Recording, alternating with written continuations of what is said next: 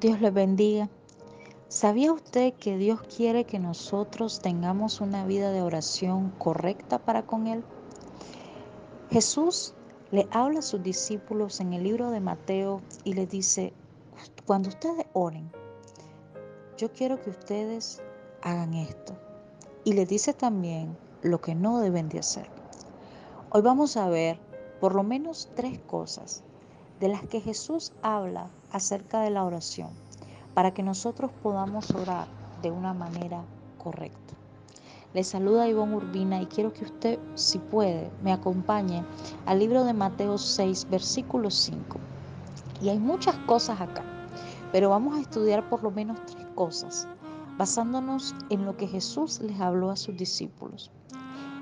Y la primera cosa es que Jesús no está interesado en las apariencias. Dios no está interesado en las apariencias. Y le dice en el versículo 5, cuando ores, no seas como los hipócritas. Ellos aman orar en pie en las sinagogas y en las esquinas de las calles para ser vistos de los hombres. De cierto les digo que ya tienen su recompensa. Lo primero que vemos acá es que Jesús habla de un grupo de personas que eran hipócritas, que amaban orar en las calles, en las sinagogas y que tenían un fin, ser vistos de los hombres. Ellos querían que los hombres los alabaran, ellos buscaban y fingían una apariencia de piedad, una apariencia de devoción al Señor, una apariencia de amor a Dios que no tenían, de una relación que no tenían con el Señor. Y dice, ellos ya tienen su recompensa. Es decir, estas personas ya tienen su recompensa. ¿Cuál era su recompensa? Justamente el hecho de que los demás los alababan, de que los exaltaban, de que quizás los admiraban por lo que miraban externamente en ellos. Sin embargo, Jesús le dice a sus discípulos, ustedes no sean como los hipócritas, no se conviertan en uno de ellos, no sean de aquellos que fingen lo que no son. No quiero que ustedes sean de ese tipo de personas. Quiero que ustedes sean cristianos genuinos, personas de integridad, que puedan levantar sus manos porque realmente quieren levantar sus manos al Creador, pero no porque nadie los mire ni para querer impresionar a nadie. Entonces la primera cosa que vemos acá acerca de la oración es que Dios no está interesado en nada de lo que nosotros podamos aparentar. Dios no está interesado en la apariencia. Él quiere que el hombre sea genuino. Y en la oración, Dios está interesado en que nosotros no busquemos nunca la aprobación de los hombres, sino la aprobación de Dios. Y para eso nos es necesario ser genuinos delante del Señor. La segunda cosa que vemos en el versículo 6 es que Dios está interesado en que nosotros estemos con Él en el secreto.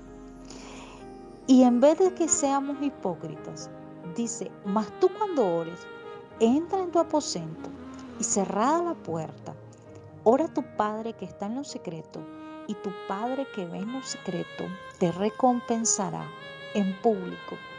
Es decir, Jesús le dice, en vez de fingir, en vez de aparentar, quiero que haga esto. Cuando te presentes en oración, quiero que vayas a lo secreto. Y tu Padre, que ve lo secreto, te va a recompensar en público. Dios está interesado en que el hombre se encuentre en el secreto con Él. ¿Por qué en lo secreto?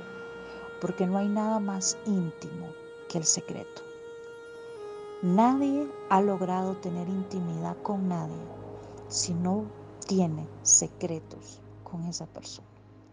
De la misma manera, Dios quiere encontrarse con nosotros en el secreto, cara a cara, donde no hay máscaras, donde no tenemos nada que fingir, donde nos presentamos tal como somos, donde nos exponemos con nuestras debilidades, donde nos mostramos con todo lo que somos y donde también le podemos mostrar a Él nuestro genuino amor por Él. allí en lo secreto, Dios nos conoce y nosotros podemos también conocerlo a Él. ¿Por qué digo Dios nos conoce? Porque aunque Él conoce todo de nosotros, Dios quiere que en el secreto nosotros también podamos revelarnos a nosotros mismos. No porque Dios necesite saber algo de nosotros que no sepa, sino porque Dios anhela que nosotros podamos presentarnos delante de Él como lo que nosotros realmente somos y, y entonces poder recibir de Él lo que Dios desea revelarnos a cada uno de nosotros acerca de quién es Él, de sus secretos, de sus bondades, porque su palabra misma dice que a sus íntimos Él le da a conocer las cosas, a sus íntimos. En lo secreto, decía el salmista David, me hiciste comprender sabiduría. La comunión íntima de Jehová es con los que le temen y a ellos le da a conocer su pacto. Aquellos que pueden presentarse íntimamente con Él y por consiguiente pueden conocerlo a Él en lo secreto. La tercera cosa es que Dios no está interesado en una oración mecánica y orando no se van a repeticiones como los gentiles que piensan que por su palabrería serán oídos. No hagáis, pues, semejantes a ellos, porque vuestro Padre sabe de qué cosas tenéis necesidad antes de que ustedes se lo pidan. Dios no está interesado en una relación mecánica.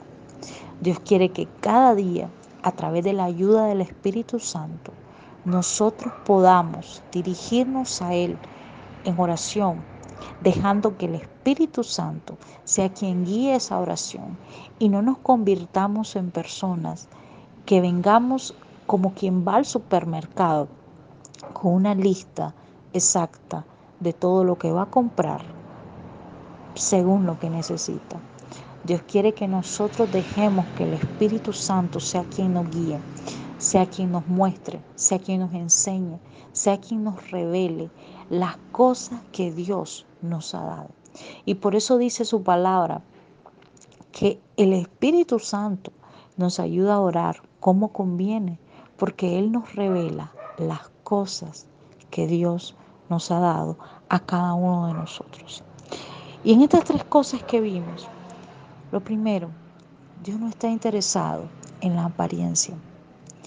Lo segundo, Dios quiere que nosotros hablemos con Él en el secreto.